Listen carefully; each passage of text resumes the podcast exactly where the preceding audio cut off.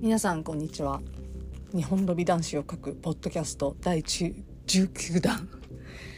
今回は京本正樹ファンの那須山さんと語る「マサリュウは BL だ」の回です、えー、大変ドラマティックな回になりましたが、えー、何が言いたいかというとこれを聞いて皆さん改めて、えー、必殺仕事人の花屋の正人組姫の龍がいかに BL であるかということを意識してもう一度見直していただける機会になればいいかと思います。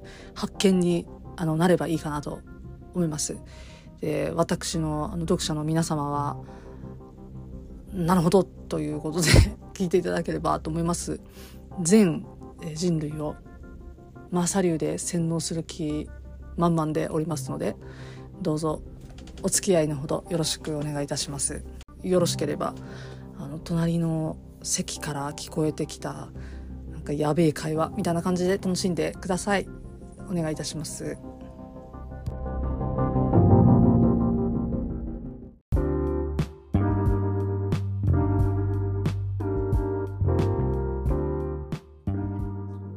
増山さん BL 読まないんですもんね。ああそうですね別にあれですか？龍も龍龍も京本さんも BL じゃなくていい派ですか？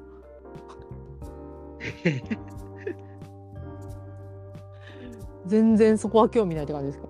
うんとね興味なくはないけどやっぱり、うん、よくはわからない感じはしますね。うん、よくはわからない。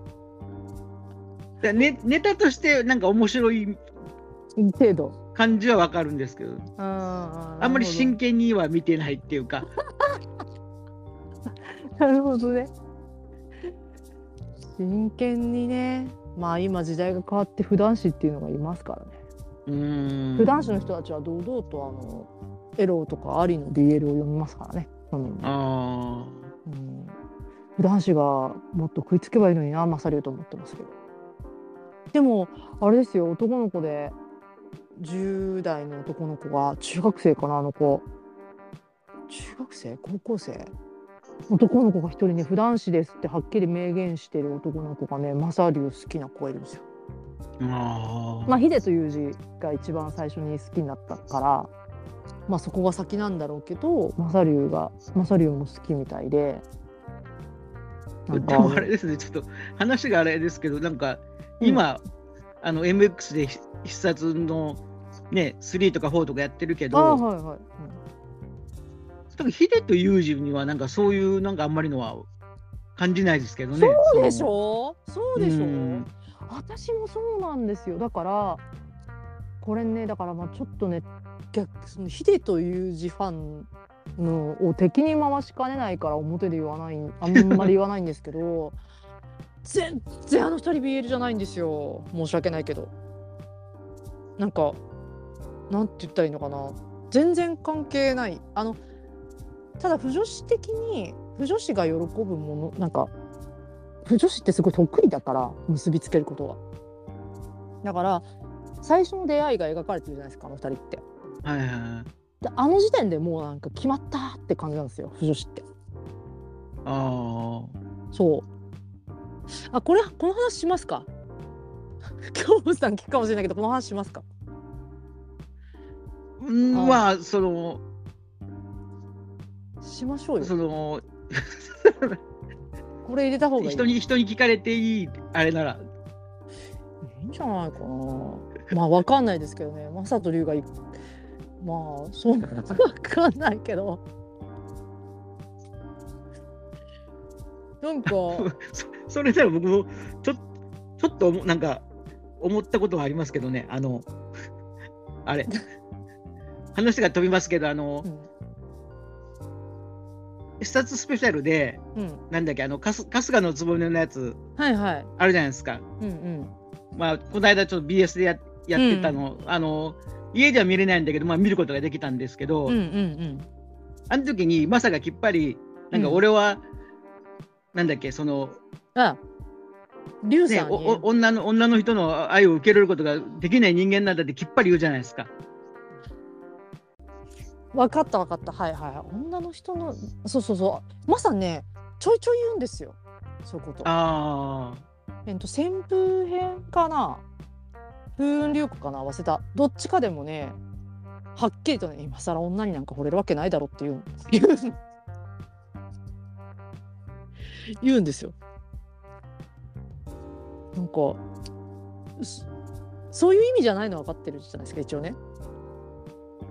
あの別に女以外が好きですって言ってるわけじゃないじゃないですか。あ、そうそうそうそうそうそうなんだけど、そうなんだけど。なんだろう、あの、いや、逆にうん、あの、もうその時、竜、竜が、うん。まあ一応、もう出てこないっていうか、多分いないことになってるし、いないっていうか、多分しまあ劇場で、しうんうんうん。劇場で死んだから、ん。あのスペシャルの世界でも多分もう、死んじゃったことになってると思うんですよね。まあまあでそこはなんかぼんやりみたいな感じのね、うん。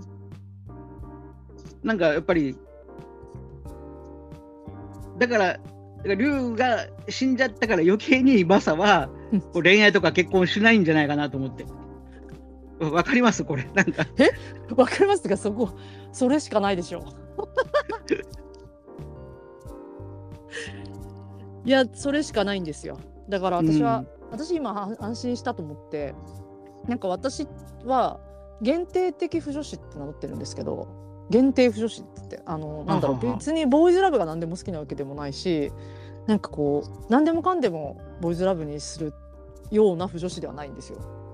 あの本当にガチガチの不女子の人たちって何でも BL にするのであどんな作品見てもそこにどうにかしてカップリングを見出そうとするんですよ。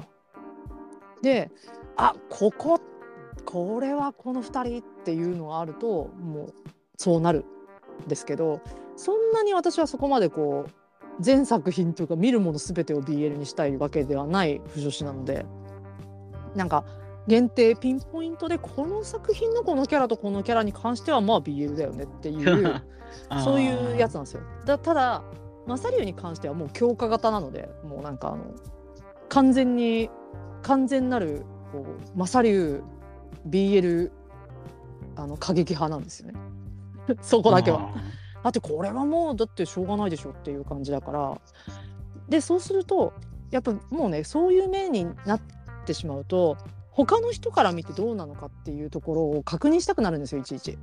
あいや私から見ればどれをとってもそうなんだけどもすんごいあからさまなんだけどでも女子フィルターのない人からあの2人を見た時に果たしてどうであるかっていうところをちょっと私はいつも気にしてるんですよ面白いから。でね一応まあ那須山さんがね一応そんなにあのそこまで普段子ではないと。そんなに普段子ではない那須山さんがですよ。やっぱりそういうふうに思うんであればもうそうなんですよだから。うん。じゃあまあ僕僕はわ分からないっていうのはだからそのなんか精神的な強い絆っていうのはすごいそれは逆に、逆に男だから分かるみたいなところはあるんですけど、はいはいはい、はい、だからどうしても あの B B まあビールそんなたくさん見たわけじゃないけどうんうん。なんかこう肉体関係に持ってくることがよく分かんないなと思って、ああはいはいはいはいはい。そうそうこれははい。あ普通普通は普通はっていうか普段 BL とはに関してってことですか？その全体的に、そう全体的に、うんうんうん。まあ全体をまあよくよく知ってるわけじゃないのに、あ言わまあ、ないけど。へ偏見かもしれないけどなんか、いやだからそうなんですよ。基本的にはでもその BL というあのわでもね BL の中にも細分化されてて。ああのなしが好きな人もいるんですよ。やっぱりそのなんつったらなんだっけななんていう言葉か忘れちゃったな。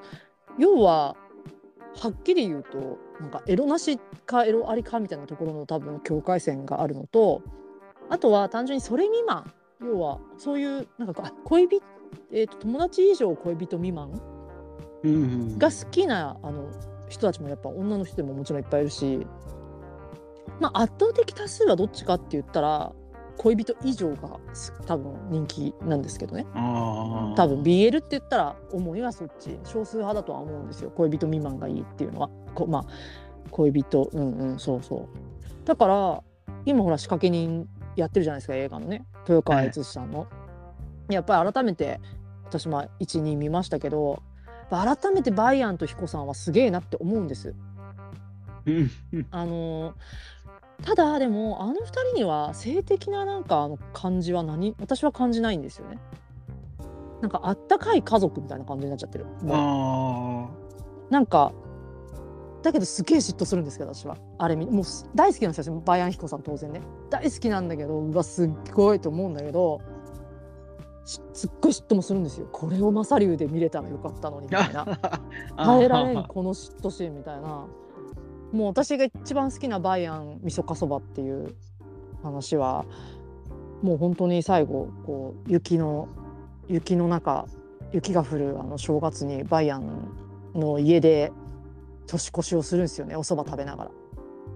もうねここたつでねねなんか寝て寝ていいよって言われちゃう感じの彦さんがねもうね可愛すぎて何なんだってなるんだけどこれをマッサリューでやってもらえたらもうよかったのになってすごい嫉妬はする。だけどバイアンと彦さんはやっぱりえっとねあれなんですよプラトニックラブ感なんですよ。あそうあんまり性的な匂いがしない。だ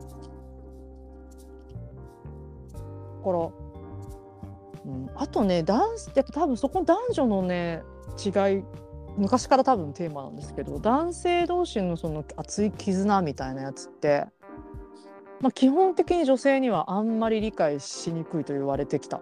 最近どういうふうに論述されてるかわかんないけどそこまで言ったらそれはえ？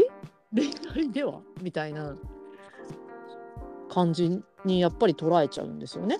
ーうん。そうそう。まあそれはいまだに私も多分まあきっと分かんないことでしょうね。一生と思ってますけど。なんかブロマンスってやつですけどね。男同士の絆ってやつに関しては。たださそれがあれですよ。多分条件がいろんな条件が揃っちゃった時にうん。これは友情か？っていうラインを多分超えていくんだと思ってて。そのマサリュウに関してはまずまずファーストですよ。第一に見た目が良すぎる。まあそれはそれはわかります。しょうがない。あれはもう見た目が異常にまずい。い異常です。あの良さは。美しいにも程があるので。でししかもそれがマサとリュウってその対極的なわけじゃないですか。はい。男前のマサと中性的なリュウっていうもうあの何とも言えないそこに来てあの身長差ばっちりな身長差なわけですよ。もうあの身長差はいわゆるカップル身長って言われるやつですよね。カップル身長ベベスト身長差みたいな。ああ、あの、あれ、激闘編で、うん、あれ、何枚でしたっけ？あの、二人の秘密の小屋が出てくる話とか。組紐屋、えっ、と組紐屋の竜忍者じゃなくて、えっ、と右足でもなくて、あ襲われるそのまんまのタイトル組紐屋の竜襲われるってやつね。あれはもうはい。ね脚本書いた人は、そういうのを意識して書いたんですかね。かんそう思うよね。そうとしか思えないですもんね。おかしいやん。いやあれの何が私あれについては私5時間以上語れるんですけど あれに関しては本当に大事な話でマサリュウ過激派にとってはもうあれがよりどころみたいなところがあってやっぱねマサの愛がすごいあの話は。結局マサがまああらさじをね言っとくとあれですけどまあ龍が勘違いで親の敵みたいな感じでこう刺されるじゃないですか。む胸をね、刺されましたと。でそこがまず刺され何刺されてんだよっていうところはちょっと置いといて。何素人素人2人組に あのわなんだっけあのわしづかみじゃなくてえっと羽交い締めにされて普通に刺されちゃってんだよっていうさなんだよそのそのどんくささみたいなとこから始まるけどまあその瀕死の状態手負いの状態で逃げた先に選んだのがまずマサンチですよね。マサン家に逃げましたというところからもう始まってんですよ何かが。でも信頼の証でしょ？それは。マサにしかマサしか頼れなかったんでしょ龍は。でそこに頼っていきました。これはひでえ傷だっつって早く手当てした方がいいっつってこう寝かせてくれる。でその時にあのすごい聞き取りにくいけど実はなんか俺の言う酒と酒と俺というえあ俺の言う薬草を持って来てくれみたいなこと用意してくれって龍がいいんですよね。あれは本当にあの実はあ忍者だなって忍者ってね薬作るのとかできるからあ忍者だっていうのがそこでわかるんですけどでそこでねめなんかま迷惑はかけねえってことを手当てされながら血まみれで言ってるんだけどなんかあそう願いたいなっつって言いながらマサがきっちりこう看病してあげるわけじゃないですか。でち違う日なのかなあれは？そにあ来る日なのかにまたマサがこうお酒持ってかなんかこうなんか戻ってくる家に戻ってくると龍がいなくなってるっていうね。あの追ってっていうか。えそう。それで見たらもうもう龍はすでにいなくて逃げててっていうのがあってそこからじゃないですか。やっぱ一さんがまあまああれですね。あ違う違う。仕事仕事の的として闇の会に組姫の龍を殺せっていう依頼が来てマサがあ違う違うみんなが龍を殺さなきゃいけなくなっちゃう。という状況に追い込まれでとりあえず組紐屋を見つけてっていう話なのに龍がどこにもいないと、はい。だ誰も知らないと。で結局一さんにね柴敏夫さんの一さんに助けを求まあ佳代が助けを求めて組紐屋の龍の居場所をねちょっと探してくれって。頼むと。でそこでですよね。なんか俺なんかより知ってるやつがいいんじゃないのみたいなこと言って。実はマサがん？龍具の居所を知ってたっていうのが判明すると。あれはねすごいエピソードでその時の名台詞ですよ。なんか私にもう黙ってたのかいっつって私に嘘ついてたのかいみたいなことを佳代が怒って言うんだけどなんでおめえに言わなきゃいけねえんだよと。俺だけが知ってるだけで十分じゃねえかよっていうマサの一言。すごくないですか？だからなんかそのね龍がマサドのとこに行くっていうのはまあ前にもあったじゃないですか。で、うんうんうん。なんだろう、まあ通ってますからね。あのあの二人がなんかのがなんかあるんじゃないかなみたいなのはまあ見てる側のうんまあ半分妄想みたいなんだだったのがあの話で、うん、なんかいきなりり表に出出るじゃないですか。なんかそういうのが。びっくりそしたらうんうん、そしたらまたなんか妄想みたいなのが働くっていうか、うんうん、なんかテレビに映ってないだけで、この人たち裏でなんかやってたんじゃないの？みたいな。テレビに映ってないだけ放送されてないところでね そうそうそうそう。それ私だってそう思いますよだから結局それで秘密の小屋が実はどっか知らんけど何のどこか知らんけど林かなんかのところにね汚い掘ったて小屋みたいなのが建てられててそこに手負いの竜がかかくまわれててでそれをマサがこう要は要はもう的にかけられちゃってるから竜が殺さなきゃいけない身内側殺さなきゃいけないと。で結局マサが自分でやりに行くやるっていう決意をして行くんだけど行くんだけど行くんだけどそこで竜にあの何も言わな何も言わないで江戸を出ていけって言うんですよね。あ要は逃げろと。掟破りなわけですよそれって。マサってもう闇の会で仕事一回受けてるからもう竜は殺さなきゃいけないんですよ掟として。そこをやっぱり破ってその的を逃がすっていうのはマサにとってはその大変な裏切り行為なんですよマサは。そのうん。仕事人として。それすごいんですよ。やっぱ命を懸けて竜をかばったんですよねあの時ね。だ他の人に殺される殺させるわけにもいかない。じゃあ自分が行きます。行ったけど何も言わないで江戸を出てけと。だけど龍がなんか言うこと聞かない子だから嫌だっつって なんかそれはできないみたいなこと言ってピシッつってドア閉めるんだけどピシッてまた開けられてなんかしょうがねえなっつってこうマサがあの手槍を取り出してで察して龍がねでそこでこう殺し合いの体勢に入ると。でそれにその時にモンドが走ってきて「おい待て待て!」っつって「やらなくてよくなったぞ」っつって喧嘩が収まるんだけどあれは私は確定事項の話にになりましたね。あれ見た時やっぱ。うん。すごいと思った。こんなであこれで辻褄があったっていうか自分の中の理理屈が通ったなって確信をして。もうこれはで多分すごいすごい愛情のかけられ方をしたなって思ったんですよ龍が。あうん、そうまあ龍がそその時には知らなかったかもしれないけどそのマサマサの立場をよく。まあ後から知ることにはなると思うんですよ。あの時マサのどういう状況だったかっていうのは。すごいそんな幸せなことあると思って。なんかだって龍ってつくも一族にいた時に仕事人になる前に振られてるじゃないですか。ああまさかのね。まさかの振られてあんな可愛いあんな綺麗なあんないい子がまさかのあんなあんな可愛い子にねなんか俺となんかつくもを取るか俺を取るかって聞かれて普通うちあんたとついてくみたいな感じがデフォルトでしょ？まあそうあってほしい。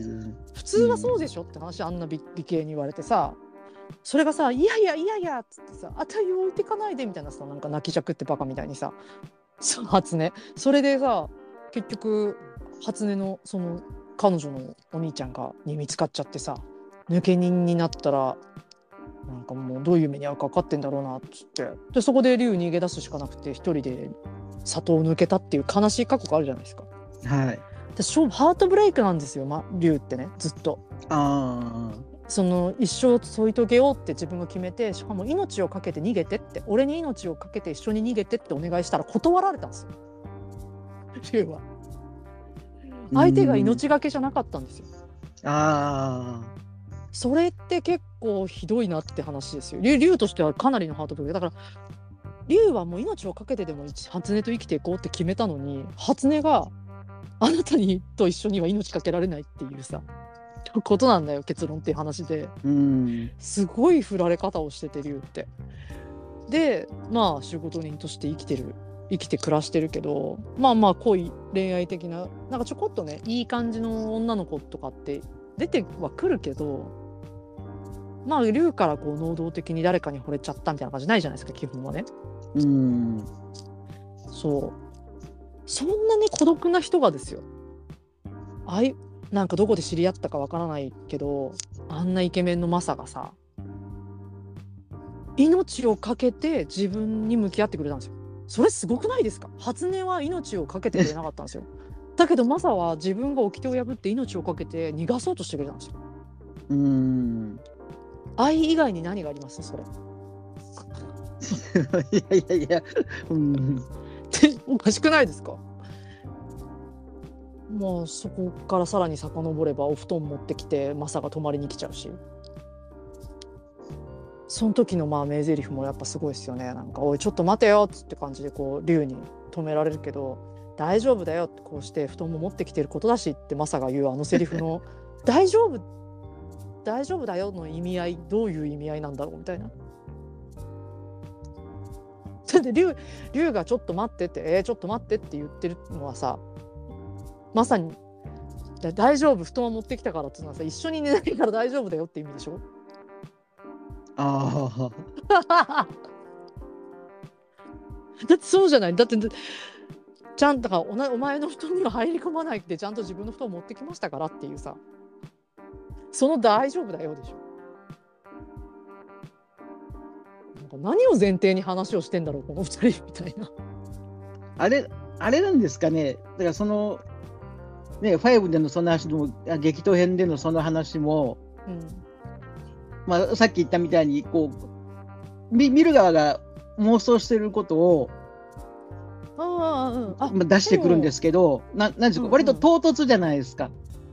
で、そういうのは、はうんなんか前振りがあったりうん、あの次の回にまたなんか引きずったりとかっていうのはしした方がいいのかしない方がいいのかどうなんでしょうね。え？であんまりだからそこを丁寧に書くようなものではない あでも、あでも真面目な話するとそのユージヒデが出てきてから、まあ、ひまずヒデが出てきてから必殺ってその女性ファンがわっと増えました。でその後にそのライ後からライバルあライバルライバルじゃないその後からユージっていうなんかのが出てきた。で女性ファンが一気にさらにまた高まったそこで多分不女子のファンとかがすっごい生まれてるんですよね。一旦、で一旦まあそこの2人のファンが生まれましたっていう時に女性その不女子人気今でいう不女子人気っていうのがすごい高まってて同人誌とかも出ててで交番になったからその流れをあからさまに意識して作られたキャラクターなのは間違いなさそうですね。そうですよね。そう私の調査からしてもあのなんていうのかな。女性向けにつ女性が喜ぶように作られた。あのあの人気をいシフトすそのまんまこう移動させるっていうか持ってくるっていうか有事とだからなんかそのねい一から作り上げうん、たキャラクターとはちょっと違う。そうそうだからいい意味でそのね。継承キャラじゃないですか。もう継承キャラなんだけどそのもうあからさまに狙いで多分あの投入されてるじゃないですか。あの二人ね。その女性人気向けに。で私がここは何度も主張するけど初めての二人組あのあ最初から仲間だったああ仕事人なんですよ、唯一のね。でだから出会いが書かれてないしいきなり最初から仲間だったから。やっぱそこはすごく意識して多分作られててあの村上さんと京本さんは全くもってあのそんな なんていうんですか？そそんそんなこと言われてもって感じだろうけどそういうやっぱり路線で多分こう出す出してきた。まあちょっとそのどうしてあの2人がキャスティングされたかっていう裏側とかもちょっと聞いたことがあるんですけど現場の人から。なんか、まあ、そこは多分あんまり表で言っちゃいけない内容だから言えない言えないとか別に大したことじゃないですけどね。やっぱりその基本的にはその人気女性うんやっぱ女性向けにこうそういう路線で狙ってやっぱキャラ設定というかが出てきてで今これから来るであろうに来るであろう俳優さん今、まあ、うるこうし旬な来るぞっていう人をこう綺麗どころで置いたみたいなそういう経緯がやっぱありそうなのでまあその路線で最初から狙ってやっててただねユージとヒデファンって引き継がなかったみたいですねやっぱり。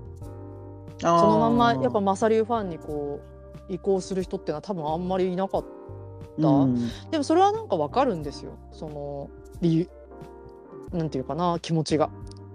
なんかこうもうユージとヒデが好きっていう風になっこれが絶対だから好きになったらやっぱそこに似たような設定のキャラクターが次に新しく出されても嬉しくはないうんと思うんですよね。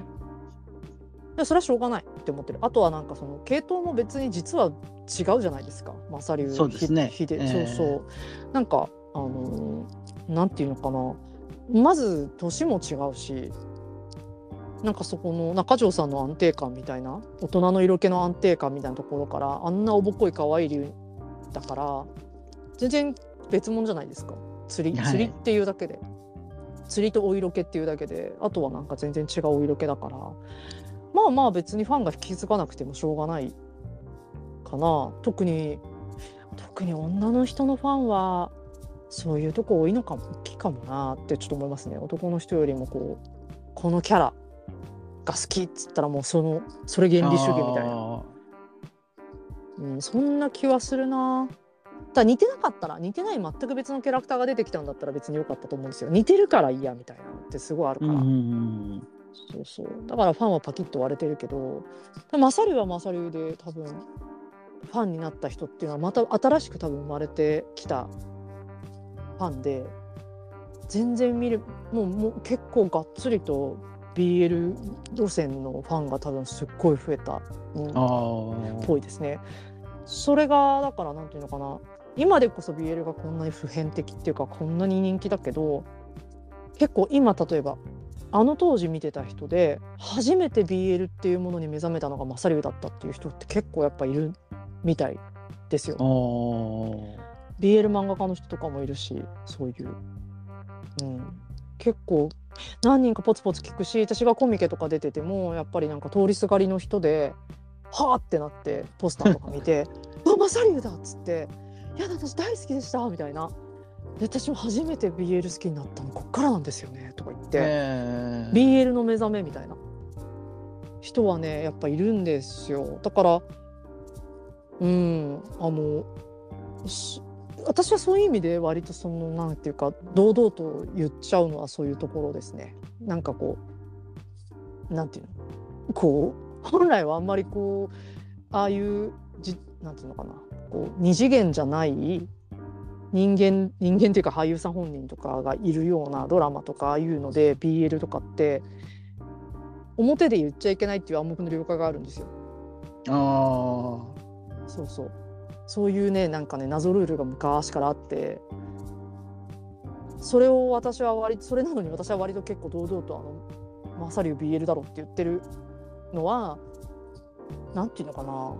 だって多分狙われて作られてるキャラだし、話もそのちょいちょいと、ま、それを煽ってくるあからさまに狙ったなみたいなネタみたいなのがちょこちょこ入ってくるからそのお布団はもちろんだけどやっぱりさっき話してた激闘編の時の組紐や塗りを襲われるに関してもあれは多分完全に女性向けの内容かな。って思うし。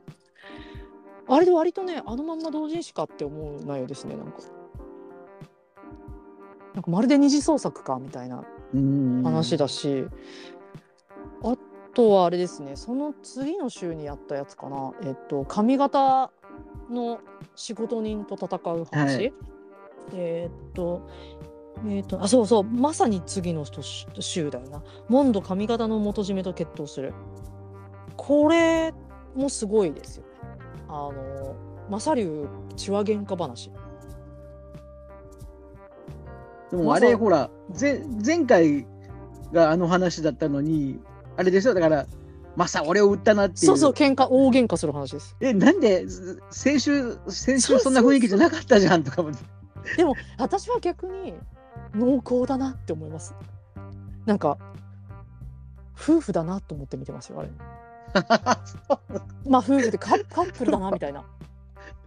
あの激しいその激しいですよ。2週連続激しいなと思って。なんかかんお互いのかんお互いがお互いに関する。だから要は外側に向かってないっていうかマサリュウそれぞれが仲間内同士の話じゃないですから結局。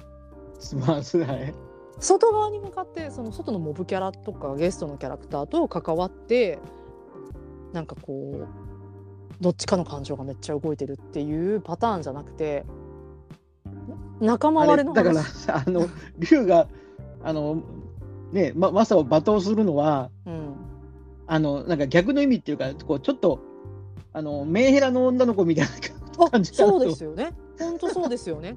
おっしゃる通り。だからあの何をそんなヒステリックにみたいな。私しかもマサの言い分聞いてるともうそれあの喧嘩してるカップルをね外から見てる感じなんですけど いやあれはさマサだってどう見てもその竜を売ってないじゃんって。竜竜なんか危ないっつって竜に竜を危ないって言ってこうドンって押して戦ってだだけど結果的に竜が穴ぼこに落っこっちゃったからなんか逃げ遅れちゃったけど危ないって言ってこうそのその危ないっていうニュアンス聞いたって長い付き合いなんだから分かるでしょって話じゃないですか。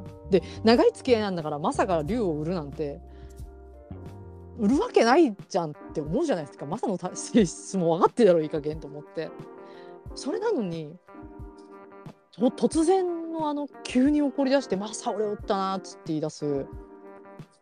なんか何をそんなにっていう本当メンヘラ感。メンヘラヒスちょヒステリー女ですよね。あヒステリーって今ちょっと多分言っちゃいけない言葉だわ。まあメンヘラも言っちゃいけない言葉ですけどね。まあメンヘラはそこまで差別用語じゃない。でもヒステリーは多分ね女性差別用語っぽいんですよ、今。まあいいんですけどそんなことどうでも。でも実際ヒステリックだから竜って。でその後もマサがイライずっとイライラしてるじゃないですか。俺は助った俺だ俺は助けようとしたんだっつって。かよとかに言い訳してイライラずっとしてて。で最終的に喧嘩仲仲直りしないで終わるじゃないですかあれって。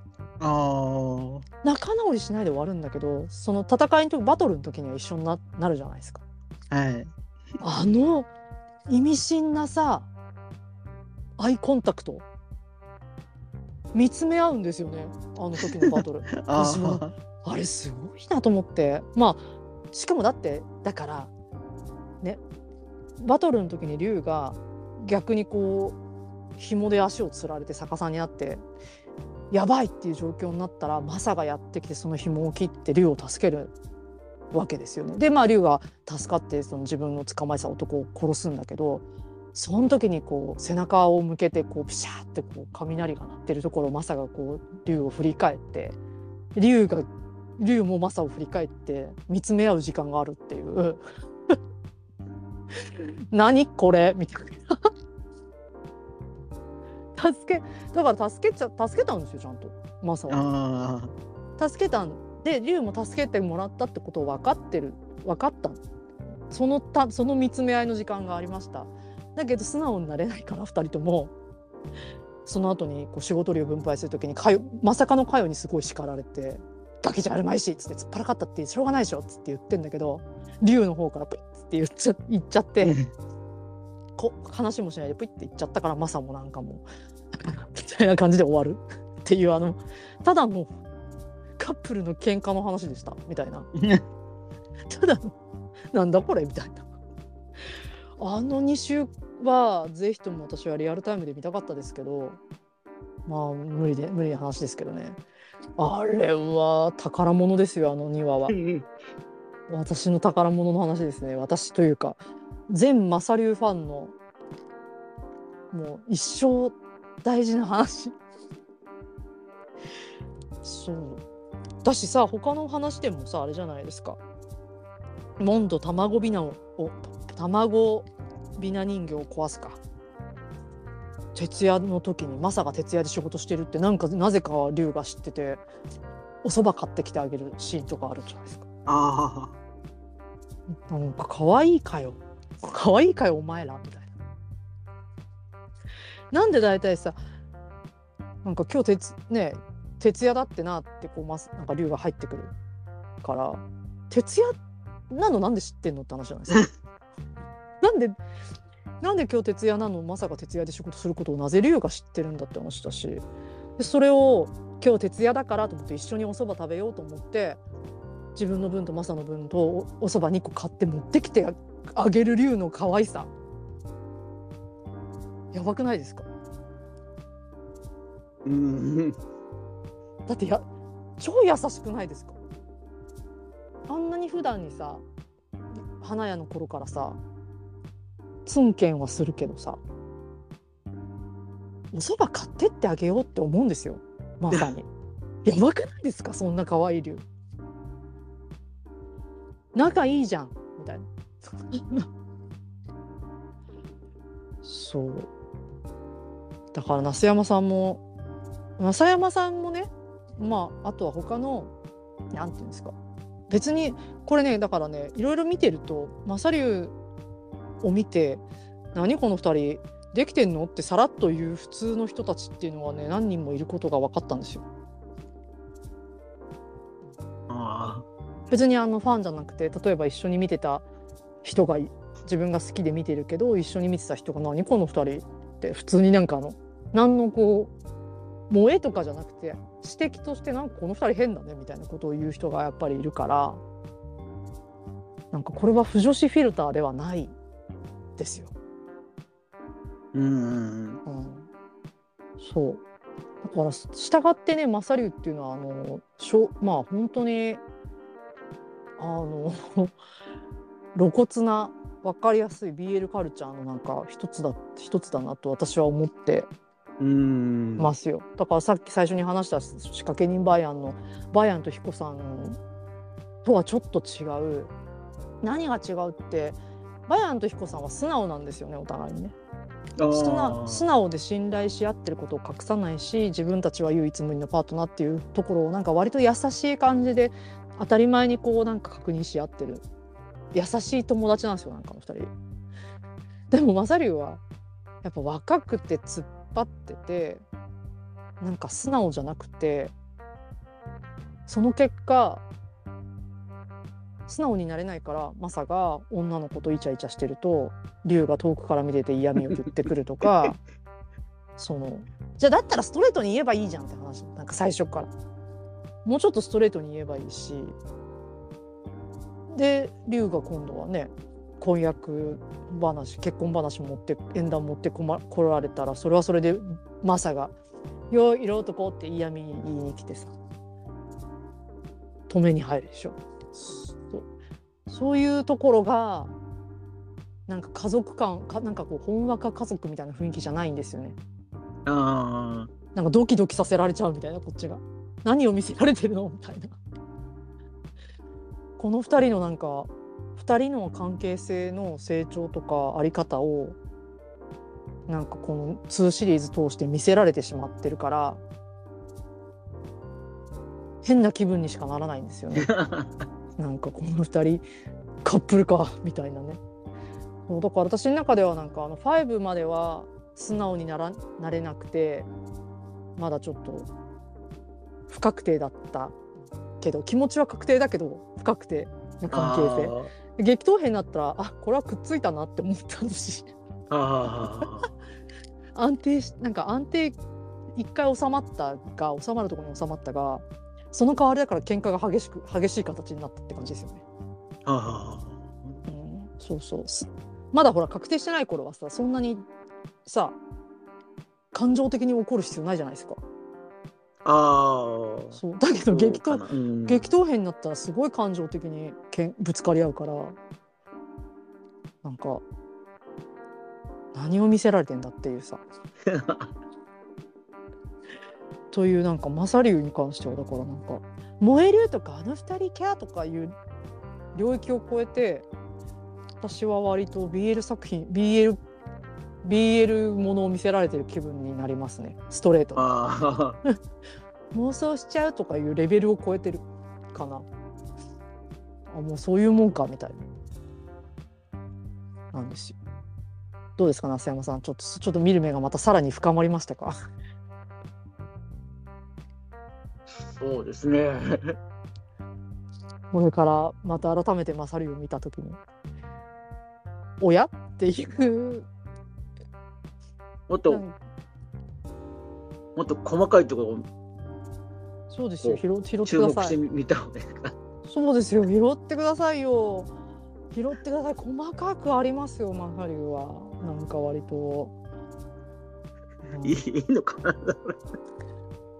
で もほら今まで何十分もかけて私が言った通りそういう意図で多分ねあるあるある程度そういう意図を持って作られてるキャラクターだから、まあ、全然いいよって思ってますよ。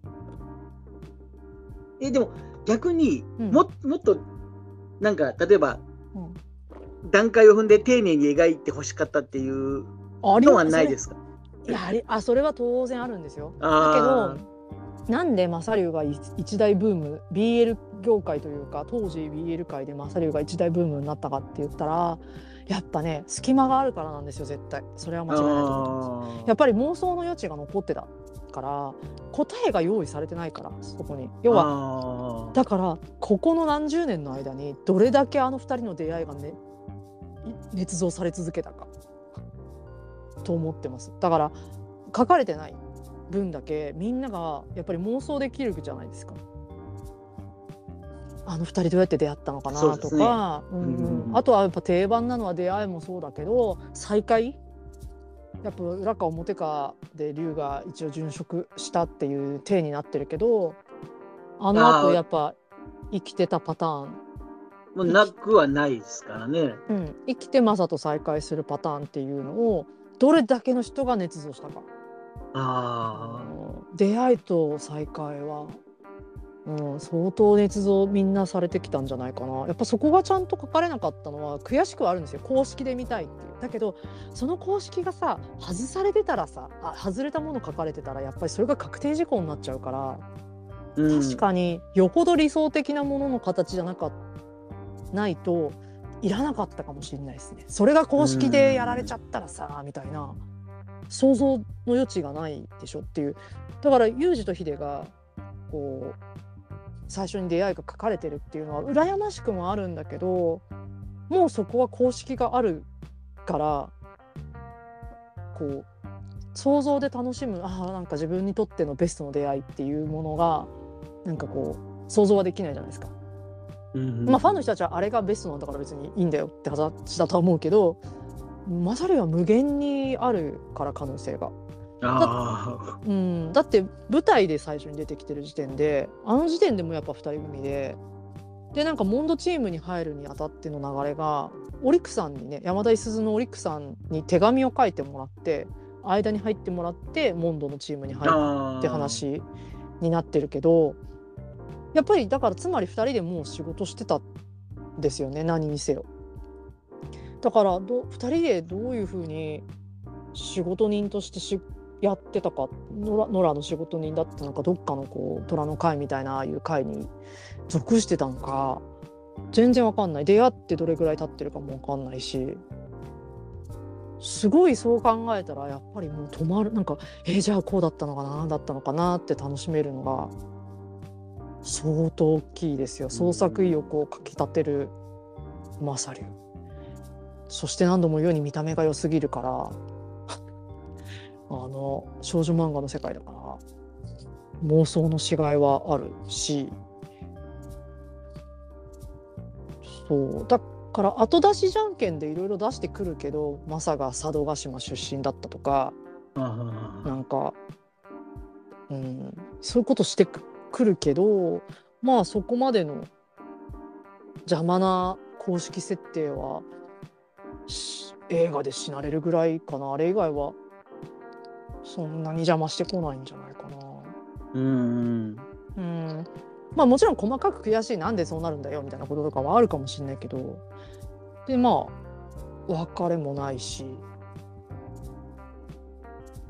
そうしたら再会を望めるし。で一番でかいのが京本さんが写真集でやっぱり龍をやってくれてくれたから私はあれが本当に救いでしたね。あれを見た時にあうんここにつなげようって思った。あうん、生きてたじゃん竜っていうところでじゃあマサと再会できるなって。この竜までにつなげたいなあの裏か表かからここまでを。写真集の京本さんのあの竜、うん、45歳の竜までを頭の中でつなげたいなって思って燃え盛りましたね。その原動力がすごい大きか大きいですね。そこそこを埋めたいっていう気持ちがあって5年間なんかそう二次創作とかやってきちゃった感じがあるな。だから隙間があることはそういう意味ではいいこと。はいはいはい。でももちろん那須山さんのおっしゃる通りなんかちゃんと描いてほしかったなは当然ありますけどね。だだからまあ全然あってもっとあってよかった。もっとあってよかったけどミステリアスさは残したまんまでも実は問題ないかも。あの知れないですね。下手にやられちゃうよりは。うん。うん。だってねすごい気になりますよね。つくも一族から龍がさ抜けてきてさマサと組むまで何があったのって感じしません？どこでまず町人曲げになろうって思ったとかさ、うん、着物を買うお金をどこかどこで作ったのかなとか最初の。であのお家一番最初に住んでるあのお店。お店兼自宅みたいな。あれって日本橋の通りだろうから結構いいとこだろうし。そうですよね、うん、あそこに入れるまでに龍がどうしてたか。うん、でね絶対ほら三重三重県の方でしょ？つくも一族は。伊賀の忍者だから。三重県多分こう言葉もなまってたはずなんですよね。そこを江戸弁しっかりした江戸弁をしゃべるに至るまでもあるわけじゃないですか。でそこで初めてあんなに人を信用しなそうな竜とマサがあんなにツンケンした竜とマサが初めて会ってじゃあ一緒にやりますかってなるかいって話じゃないですかなんか。そんなあんだけさ感じが悪いのにさ他の人に。あの同じ同業者に正取言って。じゃあ2人でやりましょうってなるってよほどじゃねって思うんですよ。あれはあれなんじゃないですかね。本当はすごく仲がいいんだけどその周りに対してなんかカモフラージュ的なことをやってたんですか。かカメそういうことなの？めっちゃ仲いいんだ本当は。そう 私の中でそこをでも解決する一つ解決するには何があるかなって考えたら一目惚れ以外ないなと思ったんですよ。なんか。あのパッと見てあすごいいい顔みたいな なんかすごいかっこいいって思わない限り2人お互い興味持つかなと思って。で接点あるかいなと思って。で、まあ、それでね仲良くなったとして周りから目を周りの目を欺く敵を欺くには味方からってやつですか。すごい2人ともツンケンしてるのか。それでなのか。そっか。見たいですねその裏側ね。もしめっちゃ仲良かったらっていう。まあ仲良さそうですよ。だってそれが多分端々がついに激闘編で出ちゃったんじゃないですか。お蕎麦持ってきちゃったんだから。徹夜仕事に。のまさに。でしかもその時もあのひな人形をマサがもお家に置いてあって「うん」っていうあの「うんおめえにこんな道楽があったとは意外だな」みたいなことを言うあの竜のなんつうの普段っぽさあたまらないですよね私あのあそこ。うんって言ってる竜おめえにこんな道楽があったとは意外だなっていう。なんか。なんかいいなそことでいいだろうっつってマサも返してね。ちょっとちょっといいと思ったからみたいな感じでいいと思うんかい？ひな人形見てそれで買ってくるんかい？って話なんですけど。もうおかしいだろその趣味と思うんだけどあのかりそめのあのシーンって日常を切り取ったシーンだからきっと。日常的にああなんじゃないですかだって。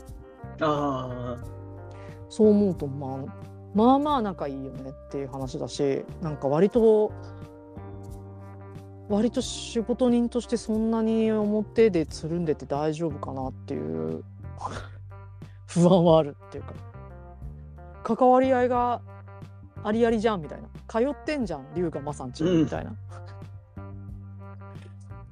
うん、そう。まあマサもねちょいちょい龍の家行きますもんね。あ激闘編も来るあ激闘編って来るな。でもなんか裏庭っぽいところから入ってマサは来るからな。割とあの花屋の時でとかは表の本当にお店正面からよくマサは龍の家に訪ねに来てたし。仲いいの割と知られてんじゃないですか。だって目立つじゃんあんなイケメンたち。忍ぶ気ゼロじゃないですかあの二人。あんなのが街歩いてたらさって話だし。キラッキラしてしょうがない。本当にいいですわマサリュ結論。もういいですわマサリュあマサなんかマサさんもうちょっと細細かく拾ってくださいじゃんもっと細かく。今後は。でも。マサリュはね刺さる人めちゃめちゃいる。絶対どの時代にも今後何十年先でもマサリュは刺さる層が一定数いると思うんですよ。うんうんうん、分かりやすいから。本当に見た目も文句のつけどころのない。本当にパーフェクトな見た目な上に関係性がパーフェクトだし余白もあるし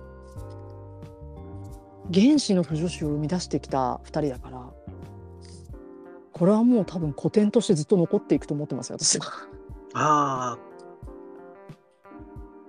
古典ですね古典。ええー、もうずっと古典で、うん、古典古典元祖 BL ぐらいのノリじゃないかな。マジでこれはもう本当に真剣にそう思いますね。古典 BL ですよあれ。